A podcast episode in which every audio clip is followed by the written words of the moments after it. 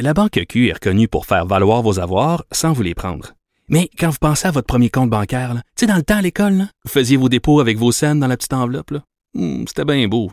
Mais avec le temps, à ce compte-là vous a coûté des milliers de dollars en frais, puis vous ne faites pas une scène d'intérêt.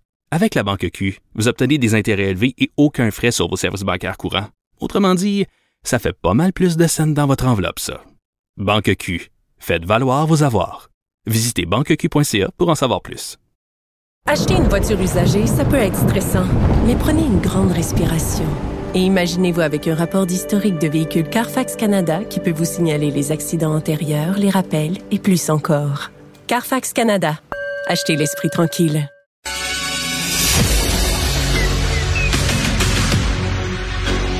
Emmanuel Latraverse. J'ai pas de problème philosophique avec ça. Mario Dumont. Est-ce que je peux me permettre une autre réflexion? La rencontre. Ça passe comme une lettre à la poste. Il se retrouve à enfoncer des portes ouvertes. là. La rencontre, la traverse, Dumont. Bonjour Emmanuel. Bonjour.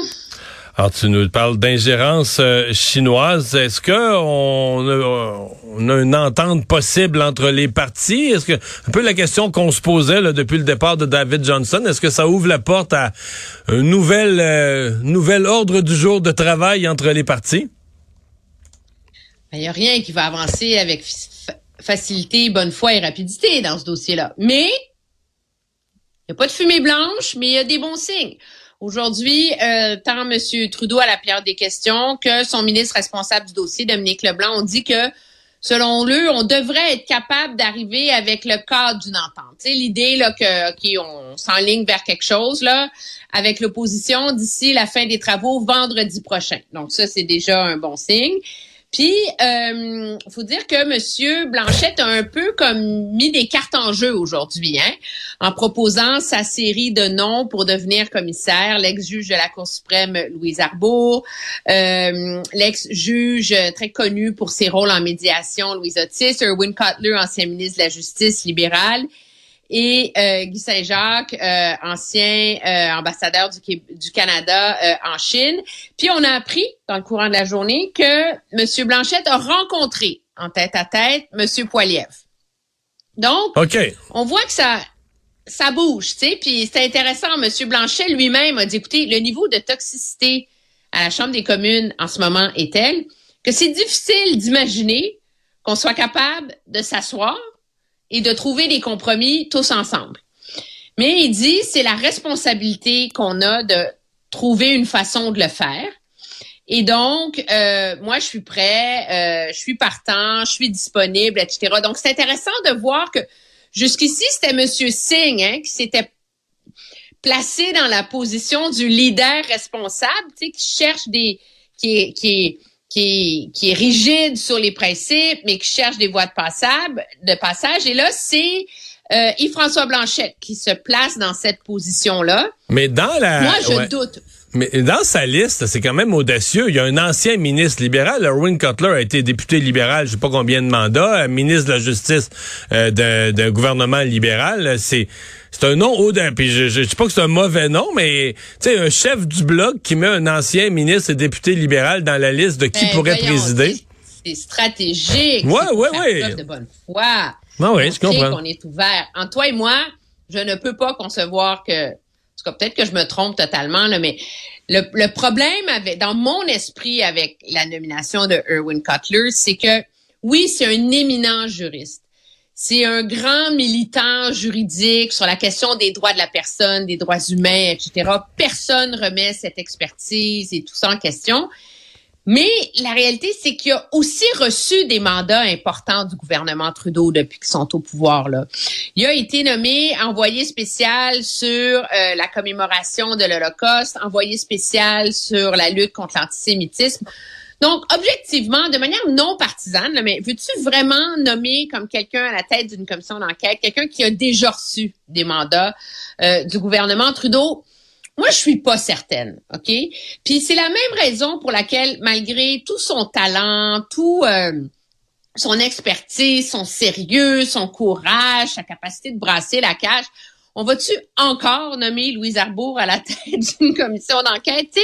On est toujours en train de piger dans les mêmes tales, des ex, des mêmes ex-juges et c'est comme, à un moment donné, moi, mon inquiétude face à ça, c'est pas que ces gens-là sont pas compétents, mais c'est que ça perpétue l'idée qu'une intelligentsia au Canada qui détient les clés du pouvoir et qui détient les clés de comment on mène un débat politique au Canada et dans un dans un climat aussi polarisé où il y a autant de méfiance à l'égard des institutions, je suis pas certaine, même pas que je suis pas certaine, je pense pas que c'est une bonne idée d'aller toujours dans ces cercles-là. La réalité, c'est qu'on, si on veut que ça roule rondement, c'est une enquête publique qui va concerner le travail et les méthodes de travail des services de renseignement.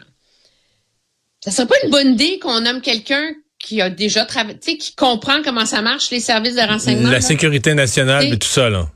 La sécurité nationale, euh, la ligne juridique, tu sais, entre qu'est-ce que tu gardes secret, qu'est-ce que tu ne gardes pas secret, qu'est-ce que tu révèles sans révéler le secret. Tu sais, c'est tout, un monde de zones grises là qui est très difficile à naviguer. Il y a, il y a des juges, premièrement, euh, de la Cour fédérale qui ont une expertise là-dedans parce qu'ils ont entendu des causes dans ce domaine-là. Euh, il y a des gens au Canada qui sont des experts de ça, qui ont réfléchi à ça. Est-ce que c'est pas vers ça que tu veux te tourner?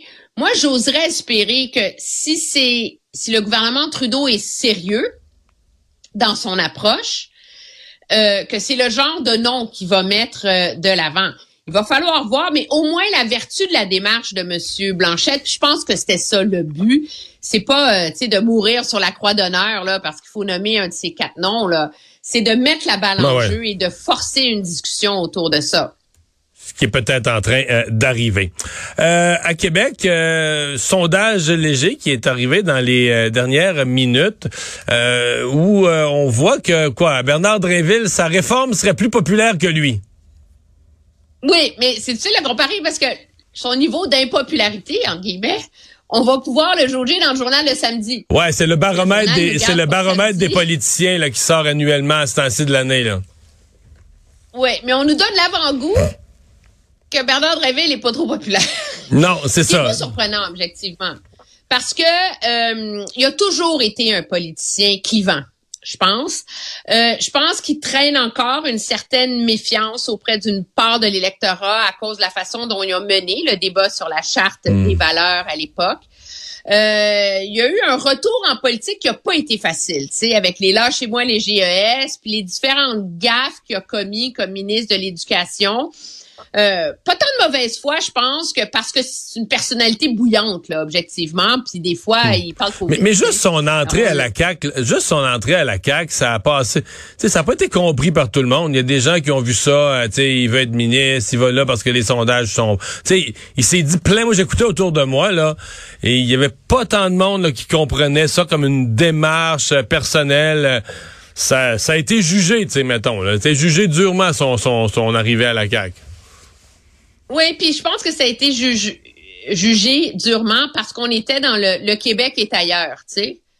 Mais tu sais, c'est un peu vague là, comme façon de, de prononcer. Mais ce qui est intéressant cependant, puis la lumière pour M. Drainville, c'est qu'on saisit que même s'il est clivant, il y a le doigt sur les préoccupations, je pense, euh, de la population et des parents il y a eu beaucoup de, de levées de boucliers, de critiques, d'accusations de centralisation autour du fait qu'il veut se donner le droit comme ministre de congédier, d'embaucher les directeurs des centres de services scolaires, mais il y a quand même 54% de la population qui est contre. Là.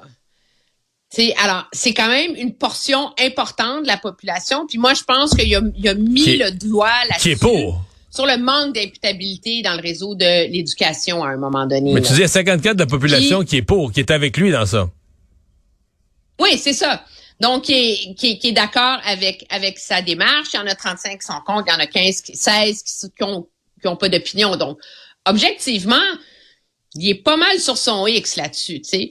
Puis je pense que les mesures qu'il a mis de l'avant pour la promotion du français, euh, ont vraiment trouvé, on le voit d'ailleurs, elles ont vraiment trouvé écho dans la population. Là. Tu sais, 85% en faveur de faire écrire plus souvent les élèves, 79% en faveur de réviser les programmes de français au primaire puis au secondaire parce qu'ils datent de Mathusalem, euh, 77% avoir un portrait précis, tu sais, de elles sont où les fautes principales que causent nos élèves, puis donc comment on ajuste le programme pour essayer justement de mieux leur apprendre à écrire? Donc, c'est intéressant parce que toutes les mesures a déclinées pour le français ont un fort appui là, en haut de 72% Puis ça démontre que dans la population, il y a une réelle inquiétude avec le fait que les jeunes Québécois ne savent pas écrire le français et que euh, il fait bien de vouloir s'attaquer à ça.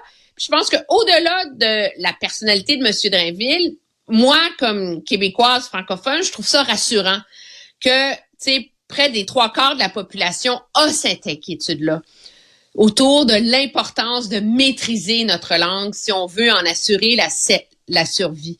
Puis ça, je trouve ça particulier. C'est de cette, c'est sous cet angle-là que je trouve que les données du sondage sont particulièrement intéressantes. Merci Emmanuel. À demain. Très bien, au revoir.